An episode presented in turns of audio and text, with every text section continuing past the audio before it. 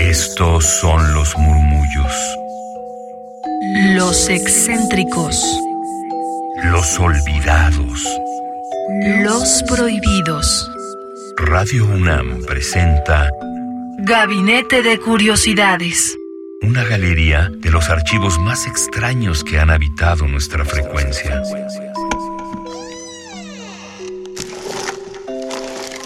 Vasos comunicantes.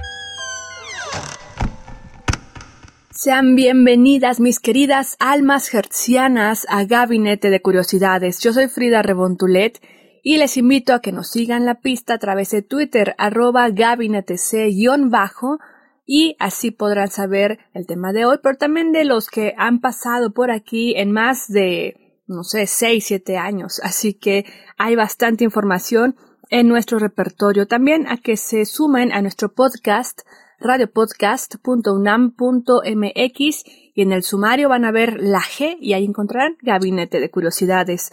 Hoy tenemos una cuestión literaria, digámoslo así, en voz de su autora Cristina Rivera Garza, esta gran mujer escritora que nació en Matamoros, Tamaulipas en 1964. Ella es narradora, poeta e historiadora, es licenciada en sociología y doctora en historia latinoamericana. Ha sido acreedora del Premio Iberoamericano Sor Juana Inés de la Cruz 2001 y el Premio Internacional Ana Seegers en 2005. Actualmente es profesora de creación literaria en el Departamento de Literatura de la Universidad de California en San Diego. Pude tener la fortuna de estar escuchándole como alumna en este seminario que creó Libros UNAM de Vindictas Mujeres en la Literatura Policiaca, en la novela negra. Y bueno, en este año 2022, pues fue ganadora del premio Javier Villaurrutia por el libro El invisible verano de Liliana, en el cual narra el feminicidio de su hermana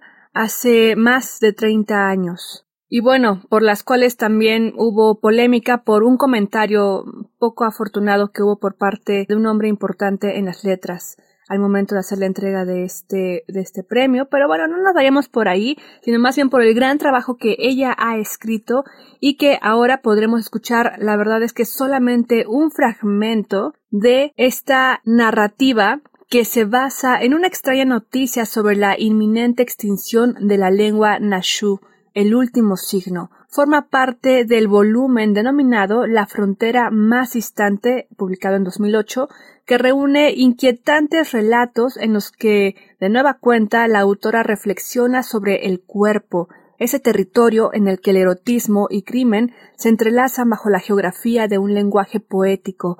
Así que ustedes lo encontrarán en dos partes en el portal original que es descargacultura.unam.mx. Ya saben que aquí somos fan de ese portal ya que trae cultura gratuita, accesible de forma virtual a un acervo impresionante de cuento, novela, ensayo, crítica, crónica, entrevistas, en fin, una, es un muy buen repertorio como este gabinete de información cultural. Y bueno, en este caso extrajimos esta sonoridad de la voz de Cristina Rivera Garza leyendo El último signo. Esto será un fragmento, por lo que yo les invito a que escuchen de forma íntegra todo este cuento, este relato, que dura aproximadamente unos 40 minutos máximo y bueno, esto será en descargacultura.unam.mx. Aquí en Gabinete les abrimos el apetito para que puedan consultarlo de forma completa y nos adentremos en esta narrativa de Cristina Rivera Garza con El último signo, un fragmento.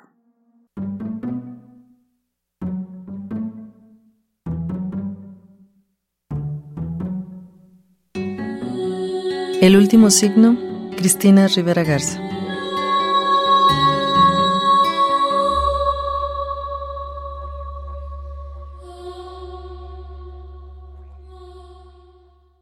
El remolino llegó de la nada. Caminaban a paso lento sobre el camellón cuando de súbito las hojas de los árboles empezaron a elevarse en espiral junto con pedazos de periódico y botellas de plástico. El polvo lo obligó a cerrar los ojos y casi de inmediato a tomar con fuerza el delgado tallo de un álamo. Un abrazo. Tiempo después, uno de los transeúntes que miraban el espectáculo desde la acera contraria Diría en su testimonio que la imagen del hombre abrazado al árbol le había parecido hermosa. Llevaba el portafolio en una mano y la corbata, delgada y de color azul celeste, se remontaba hacia el cielo junto con su cabello. Añadiría, había orfandad en eso, ganas de quedarse, cosa de naufragio. El transeúnte, que hablaba como poeta, no diría nada de la mujer. Apenas abrió los ojos, el hombre del árbol fue hacia ella. Tenía preparada la sonrisa del reencuentro, el deseo de contarle que en su infancia alguien le había dicho que los remolinos de ese tipo, súbitos, delgados, violentos, significaban que el diablo andaba cerca. Pensaba que eso le daría a ella motivos para extender los labios y sacar de sus pulmones, del interior húmedo de su cuerpo, la carcajada jocosa y cierta que tanto le complacía. Imaginaba que ella lo tomaría de la mano y todavía riendo, acaso también moviendo la cabeza, se lo llevaría de ahí. Que caminarían juntos, imaginaba, pero no la encontró. Pensó que el remolino le habría asustado y que ella, venida de tan lejos y desacostumbrada a esos fenómenos climáticos, se refugiaría en casa. Pensó que, desorientada por la violencia del viento, habría encontrado amparo en algún portal cercano. Pensó que acaso la encontraría en el almacén de junto, buscando discos y entornando los ojos. También pensó, aunque solo por un instante, que el remolino se la había llevado de la cintura a la casa del diablo. Entonces volvió a sonreír y se dirigió con pasos despreocupados hacia su casa. La primera vez que le habló por teléfono, tuvo la impresión de que aunque no contestara, ella se encontraba ahí, sus manos bajo el chorro de agua con la que lavaba un plato, dos tazas, una cuchara. Le gustaba la mesura de sus movimientos, esa manera suya de moverse entre los objetos del mundo como si estuvieran a punto de romperse o de destrozarla. Su voz modulada, la forma en que bajaba la vista frente al halago, el coqueteo o la vergüenza. Sus menudos pasos sobre la duela. Cuando marcó su número por segunda vez, imaginaba su cintura, la misma zona estrecha de su cuerpo que ya antes había visualizado entre los brazos del diablo. Volvió la vista hacia el cielo nocturno, dos criaturas enredadas como hebras de humo allá en lo alto, esfumándose. Tomó el té verde que ella había llevado a su casa en una pequeña lata de estaño, enseñándole luego la manera correcta de prepararlo y más tarde de tomarlo. Pronunció su nombre. Dijo, Xian. Entonces volvió a levantar el auricular. Ya era pasada la medianoche cuando se empezó a preocupar. A la detective que se hizo cargo de su caso le diría, de manera enfática, que no había notado nada extraño en la conducta de la mujer el día del remolino. La había encontrado en el restaurante de siempre, un establecimiento pequeño, sin pretensión alguna, que sin embargo servía platillos de sabores a la vez complejos y delicados que rápidamente habían provocado su devoción entusiasta.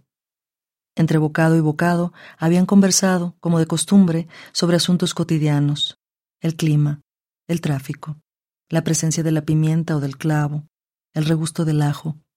Luego, después del café, habían decidido caminar de regreso, cosa que también hacían con frecuencia. Él tomó su portafolio, ella su bolso de mano. Cruzaron la avenida y fue ahí, justo en el camellón de los álamos, que el remolino se formó, súbito y de la nada. Él solo alcanzó a cerrar los ojos y por instinto se aproximó a algo que segundos después reconoció como el tallo de un árbol. Supuso que la mujer había hecho lo mismo. Sabía, le preguntaría la detective ocultando los ojos en la taza de café, que ese día murió en la provincia de Hunan alguien relacionado con su amiga. ¿Yan Juan Yi? preguntaría él, a su vez, incrédulo. Así es, mencionaría extendiéndole un papel muy delgado y de color amarillento que parecía, y esto también le pareció increíble, un telegrama. Pensé que ya no funcionaba. Murmuraría con el papel todavía en las manos. Telégrafos, quiero decir, este sistema de comunicación. Se detendría en seco, avergonzado, porque tampoco podría creer que, mientras se concentraba en la desaparición de Xian, su mente se ocupara también de un asunto tan banal y lejano. La detective bajaría la vista y el hombre del árbol no podría evitar hacer el paralelismo. Adoraba ese movimiento a la vez tímido y escandaloso que en su versión del mundo le pertenecía a Xian. Era un gesto que no podía pasar desapercibido, especialmente en una mujer de trabajo. Se trataba de un ademán antiguo que en su imaginación solo podía venir de muy lejos, de un mundo a punto de desaparecer. Eso era Xian para él, se daría cuenta, un mundo lejano, en proceso de extinción, una especie en peligro. Y ahora Xian había, efectivamente, desaparecido. Ahora Xian había cumplido una promesa no ofrecida. Cualquier cosa que recuerde nos podría ser de mucha ayuda, diría la detective antes de incorporarse, justo mientras le ofrecía la tarjeta con sus datos personales. Luego se despediría de mano y a paso rápido cruzaría la avenida. Lo único que recordaría mientras la veía confundirse con otros transeúntes bajo la luz pegajosa de la tarde fue el sonido del remolino dentro de sus oídos. Un tremor apenas, un filoso silbido, el choque sonoro de cosas nimias y pequeñas, un baile de desperdicios. Y más atrás, ya cuando el miedo había encontrado su lugar dentro del estómago, el latido del corazón, el chirriar de los dientes, el encuentro del esmalte y el polvo y la saliva, una forma de trituración, una verdadera tortura. Se recordaría a sí mismo muchos años atrás, en otro sitio. Recordaría la época de las tolvaneras y la manera en que solía detenerse de los postes de luz rugosos y oscuros, para evitar lo que imaginaba como posible, ser remontado por el viento. Recordaría las amplias avenidas por las que se deslizaban varas secas, triciclos, basura de todo tipo. El temor regresaría con el gesto, la mano que se agarra de algo ante la posibilidad informe del desprendimiento, ante la posibilidad de la soledad, ante esto. Xian lo diría en voz alta para nadie, Shan es una mujer extraña. Entonces, lentamente, emprendería el camino de regreso a su casa. Días después, el vecino de Xian diría en su testimonio que ya tarde vio por la mirilla al hombre frente a la puerta de junto. Lo conocía, por supuesto. Lo había visto con frecuencia. El hombre frente a la puerta sacó un par de llaves del bolsillo de su saco, introdujo una de ellas en el cerrojo y dio los pasos necesarios para encontrarse dentro. Lo describiría como un hombre taciturno y cansado, silencioso. Diría que, juzgando por la ausencia de ruido, el hombre no había hecho otra cosa más que dejarse caer sobre el sillón de la sala, un asiento forrado de rojo damasco que a él le parecía no solo cómodo, sino también hermoso. ¿Acaso se había entretenido observando el techo, aunque era igualmente posible que se hubiera quedado dormido? El vecino repitió en voz baja, dejarse caer. Eso se imaginaba que había hecho él. Eso, por supuesto, le había parecido sospechoso.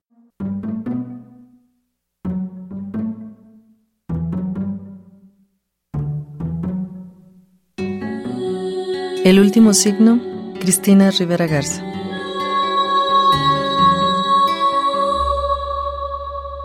Mis queridas almas gercianas, es momento de dar cierre a esta emisión, pero yo les invito a que nos sigan en Twitter, arroba gabinetec-bajo, para que tengan más detalles de dónde encontrar esta narrativa completa a cargo de Cristina Rivera Garza. Ya les traeremos la segunda parte también, pero de alguna forma es un relato bastante amplio que podrán encontrar de forma íntegra en descargacultura.unam.mx. Recuerden que escuchamos un fragmento de El último signo que está compilado en La frontera más distante, publicado en 2008 por la editorial Tusquets. Esta grabación original fue realizada por Eduardo Ruiz Aviñón en la dirección y en los estudios de Universum Museo de las Ciencias en 2009 también en la operación y postproducción, Esteban Estrada y Francisco Mejía. Un abrazo a ambos. También colegas acá de Radio UNAM. Y quédense en Radio UNAM 96.1 de FM, 860 de amplitud modulada, en internet radio.unam.mx. Yo soy Frida Rebontulet. Cuídense y hasta la próxima. Radio UNAM presentó Gabinete de Curiosidades refugio de experimentación, memoria y diversidad sonora. Dispara tu curiosidad en la próxima emisión.